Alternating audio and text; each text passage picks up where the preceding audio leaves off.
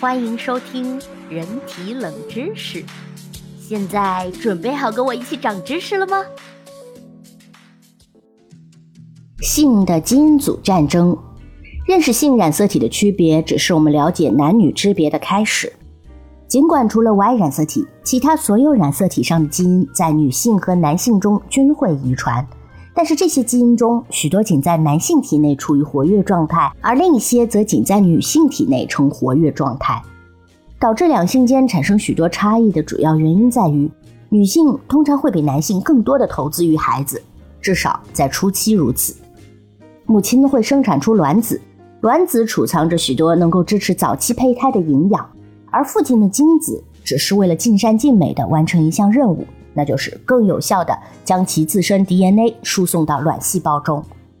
在胚胎于母亲子宫中发育的九个月中，父母间早期投资的不平衡状态会持续，并且在母亲对婴儿进行多个月的哺乳后，这种不平衡一般会达到极点。正因为这种不平衡，男性和女性也演化出了不同的本能策略。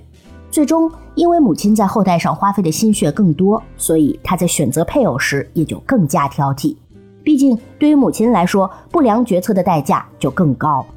因此，如果出现了某个让女性携带者变得更加挑剔的等位基因，那么该等位基因将会增加携带者的适合度，其因此有可能在基因社会站稳脚跟。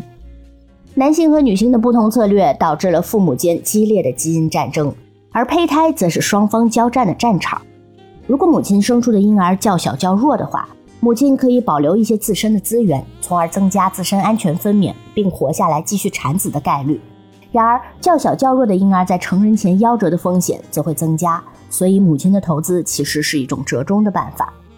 那从父亲的基因组的角度来看，又是何种景象呢？母亲在之后与不同配偶产子的可能性总是存在的。出于这种考虑，如果这位父亲的孩子能在现在从母亲一方获取更多的资源，那么父亲的基因则会有更好的发展，这会在母亲付出代价的前提下增加孩子成功的概率以及父亲基因组成功的概率。因此，让母亲在孩子身上投资更多，而不是让母亲仅凭自身利益来进行选择，这才是父亲基因组的最佳策略。父亲不用劝说母亲为孩子做更多的付出，这一信息已经编码于他所遗传的基因组中了。这里存在着一个明显的悖论。如果父亲的某基因让胚胎吸收了更多的资源，那该基因现在一定表现得很好。但这一基因也会导致其孙辈消耗更多的资源，无论这资源是来自母亲一方还是父亲一方。在一半的情况下，该基因遗传自父方，于是该基因在基因社会中的地位会提升；而在另一半情况下，该基因遗传自母方，这将会削弱其传播。因为该胚胎会消耗母亲体内为未来的其他胚胎准备的资源，随着时间的推移，这种基因不会有好的发展。因此，如果某基因得到的唯一指令是即便妈妈喊停也要继续吸收，那么该基因将不会成功。基因信息中必须包含一项条款，规定当该基因遗传自父亲时，则听从基因信息继续吸收；但当该基因遗传自母亲时，则忽略该条信息。这种系统称为印记。尽管细胞通常无法分辨基因究竟是来自父亲还是母亲，那包含印记基因的染色体区域经过化学修饰，可以影响印记基因的表达。其中某些精子上的基因得到了印记，以促进胚胎的生长。为了对此进行弥补，母亲则会为其卵细胞中其他可以减少胚胎生长的基因刻上印记。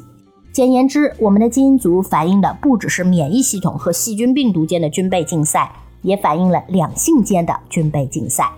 而参战的双方，则是我们基因组的一半和另一半。你是否想过，为何几乎所有有性生殖的物种中所包含的雄性和雌性的数量大致相同？动物的商业养殖表明，单个雄性绝对有能力与许多雌性交配产子。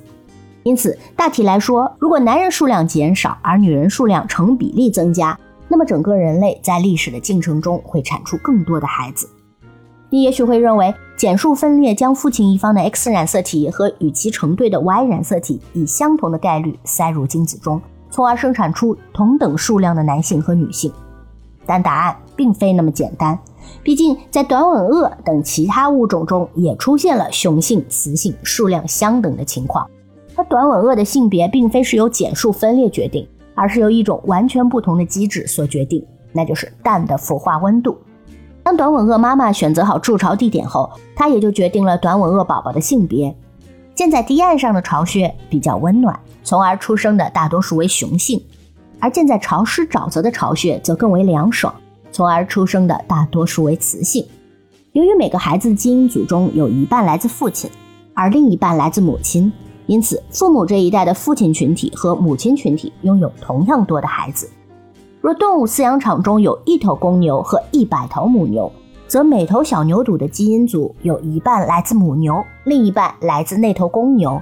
那也就是说，个体数量较少的性别中，那在我们刚刚提到的这个情况下，这个个体较少的性别是雄性，雄性公牛。那么每个个体平均会拥有更多的后代。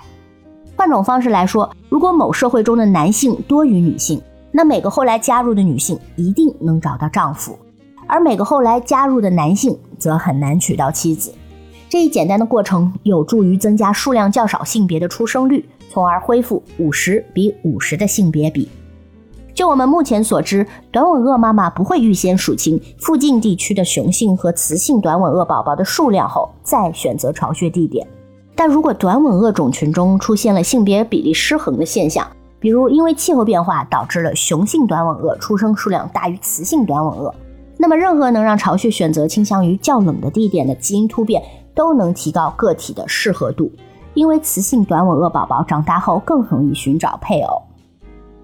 自然选择的三个条件——变异、可遗传性、对适合度的影响均已具备。那么，随着时间的推移，这种基因突变在种群中会出现的更加频繁。当性别比再一次接近五十比五十后，这种适合度方面的优势会消失，而倾向生产雌性后代的基因突变也会绝迹。尽管人类新生儿的性别比一直都接近五十比五十的比例，但在不同人种中却有差异。有迹象显示，人类中也存在可遗传的性别比变异。当种群中某性别人数较多时，自然选择会发生效用，偏向某些可以生产稀缺性别的等位基因，从而恢复五十比五十的平衡状态。鉴于某些文化原因，有些社会重男轻女，如果因为对胚胎性别歧视而进行堕胎，那么男女出生比例将会失衡。在有些国家，由于性别歧视造成的堕胎，每出生一百二十个男婴才会出生一百个女婴，因此很快就会出现四千万男性过剩的现象。不过，经过一定的时间，自然选择能够进行补偿，重塑平衡状态。不过，还有一种更有吸引力的解决方案，除了道德考量和情有可原的情况之外，有意将女性胎儿进行人工流产的准父母们应该做出决定：他们到底是应该更加担心老有所养的问题，那也就是说，根据传统应该生男孩，生了男孩他们就觉得老有所养，他们到底是应该更担心这个呢，还是更想要子孙绕膝？这个现象呢，也就是明显应该生女孩，因为男孩不一定找得到配偶。那我们已经看到，有性生殖已经演化成为一种有效且平等的机制，使得基因社会能够在不同基因的等位基因间尝试各种联合协作。有性生殖以这种方式提升了自然选择的作用，帮助基因社会适应变化的环境，并且去除有害的基因突变。是否所有基因社会构成的变化都是因选择而起？那有没有仅仅因随机性而繁荣起来的等位基因呢？那我们留到下几期再来聊。好了，今天的内容就到这里了，感谢大家的收听，也希望大家能够点赞、评论、订阅、转发，谢谢。